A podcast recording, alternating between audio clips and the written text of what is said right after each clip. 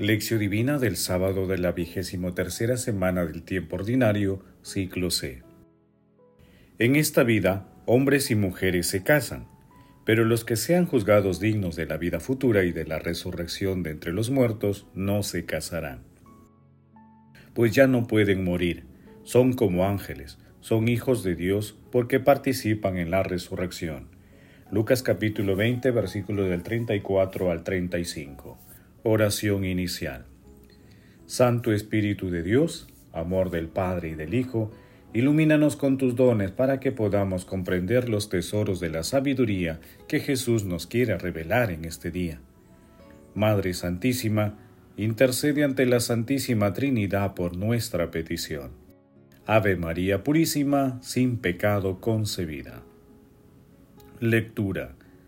Lectura del Santo Evangelio según San Lucas, capítulo 20, versículos del 27 al 40. En aquel tiempo se acercaron a Jesús unos saduceos, los que dicen que no hay resurrección, y le preguntaron, Maestro, Moisés nos dejó escrito, si a uno se le muere su hermano dejando mujer, pero sin hijos, cásese con la viuda y dé descendencia a su hermano. Pues bien, había siete hermanos el primero se casó y murió sin hijos. Y el segundo y el tercero se casaron con ella, y así los siete murieron sin dejar hijos. Por último murió la mujer. Cuando llegue la resurrección, ¿de cuál de ellos será la mujer? Porque los siete han estado casados con ella. Jesús les contestó, En esta vida hombres y mujeres se casan pero los que sean juzgados dignos de la vida futura y de la resurrección de entre los muertos, no se casarán, pues ya no pueden morir, son como ángeles, son hijos de Dios, porque participan en la resurrección. Y que los muertos resucitan, el mismo Moisés lo indica en el episodio de la zarza cuando llama al Señor, el Dios de Abraham, el Dios de Isaac, el Dios de Jacob. No es un Dios de muertos, sino de vivos, porque para él todos están vivos. Intervinieron unos escribas. Bien dicho, maestro, y no se atrevían a hacerle más preguntas. Palabra del Señor, Gloria a ti, Señor Jesús. Hay cuerpos celestes y cuerpos terrestres, pero uno es el resplandor de los cuerpos celestes y otro distinto el de los cuerpos terrestres. Incluso una estrella difiere de otra en su resplandor. Así ocurre también en la resurrección de los muertos. Resucita gloria, resucita fortaleza, resucita un cuerpo espiritual. Así como en Marcos capítulo 12 versículos del 18 al 27. Los saduceos, miembros de una secta judía, negaban la espiritualidad e inmortalidad de las almas así como la resurrección de los muertos. Ellos eran aristocráticos, conservadores, colaboracionistas con el imperio invasor y tenían una actitud materialista. Por ello, en un ataque planeado a través de la pregunta que hicieron, querían ridiculizar la propuesta de la resurrección de los muertos que hacía Jesús.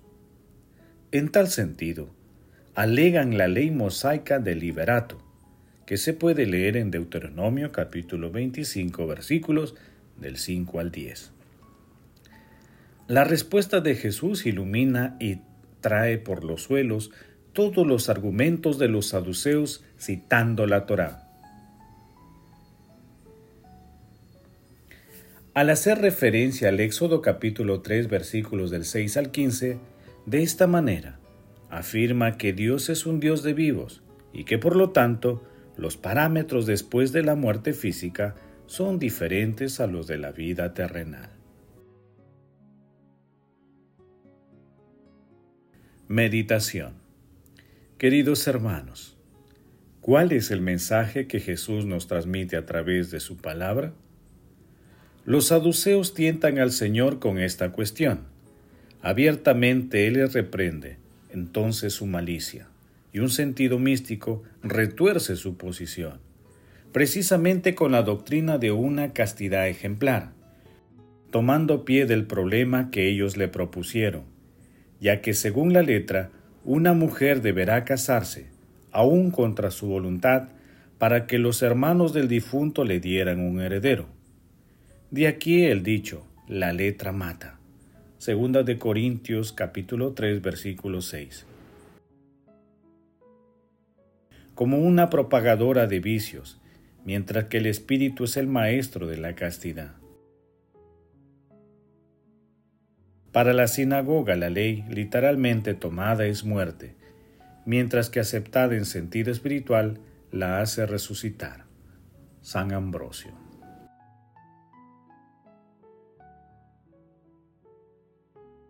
Todo hijo de Dios está llamado a la resurrección, que es la culminación de su experiencia de fe en nuestro Señor Jesucristo, y que no significa regresar a la condición terrena, sino entrar en la realidad angelical del cielo. Asimismo hoy, como en aquel tiempo, la castidad resulta incomprensible para algunos, al igual que para los saduceos.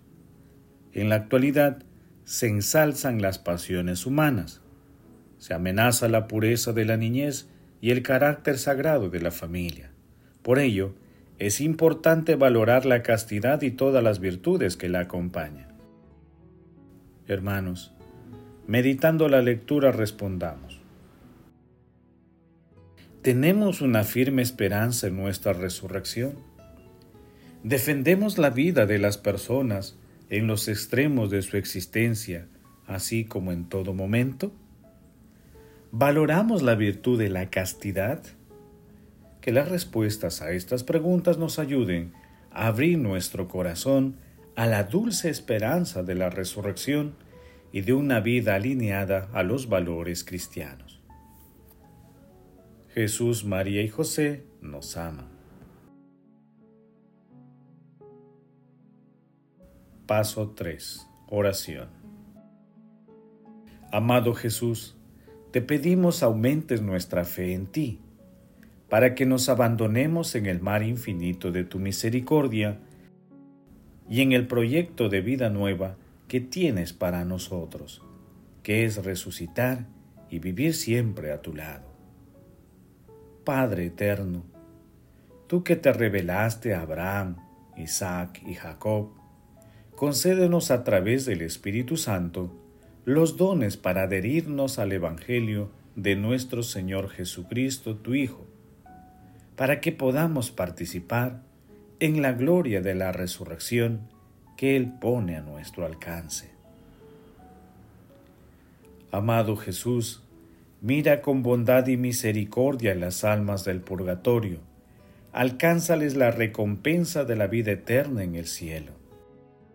María Santísima, modelo perfecto de escucha y docilidad a Dios, intercede ante la Santísima Trinidad por nuestras peticiones. Amén. Contemplación y acción. Yo soy la resurrección y la vida. El que cree en mí, aunque muera, vivirá, y quien cree en mí, no morirá jamás, dice el Señor. Hermanos, contemplemos a Dios con un texto de la Constitución Pastoral Gaudium et Spes. El máximo enigma de la vida humana es la muerte. El hombre sufre con el dolor y con la disolución progresiva del cuerpo pero su máximo tormento es el temor por la desaparición perpetua. Juzga con instinto certero cuando se resiste a aceptar la perspectiva de la ruina total y del adiós definitivo. La semilla de eternidad que en sí lleva, por sí irreducible a la sola materia, se levanta contra la muerte. Todos los esfuerzos de la técnica moderna, por muy útiles que sean, no pueden calmar esta ansiedad del hombre. La prórroga de la longevidad que hoy proporciona la biología no puede satisfacer ese deseo del más allá que surge ineluctablemente del corazón humano. Mientras toda imaginación fracasa ante la muerte, la Iglesia, leccionada por la revelación divina, afirma que el hombre ha sido creado por Dios para un destino feliz, situado más allá de las fronteras de la miseria terrestre. La fe cristiana enseña que la muerte corporal que entró en la historia a consecuencia del pecado será vencida cuando el omnipotente y misericordioso Salvador restituya al hombre en la salvación perdida por el pecado. Dios ha llamado y llama al hombre a adherirse a Él con la total plenitud de su ser, en la perpetua comunión de la incorruptible vida divina. Ha sido Cristo resucitado el que ha ganado esta victoria para el hombre, liberándolo de la muerte con su propia muerte. Para todo hombre que reflexione, la fe apoyada en sólidos argumentos responde satisfactoriamente al interrogante angustioso sobre el destino futuro del hombre y al mismo tiempo ofrece la posibilidad de una comunión con nuestros mismos queridos hermanos arrebatados por la muerte, dándonos la esperanza de que poseen ya en Dios la vida verdadera. Queridos hermanos, oremos juntos. Señor, Creemos en tu resurrección y en la de los muertos, tal como lo rezamos en la oración del credo.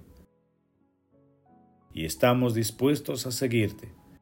Por ello, nos comprometemos a cumplir tus enseñanzas diariamente, defendiendo la vida de las personas más vulnerables y realizando obras de misericordia en favor de nuestros hermanos más necesitados.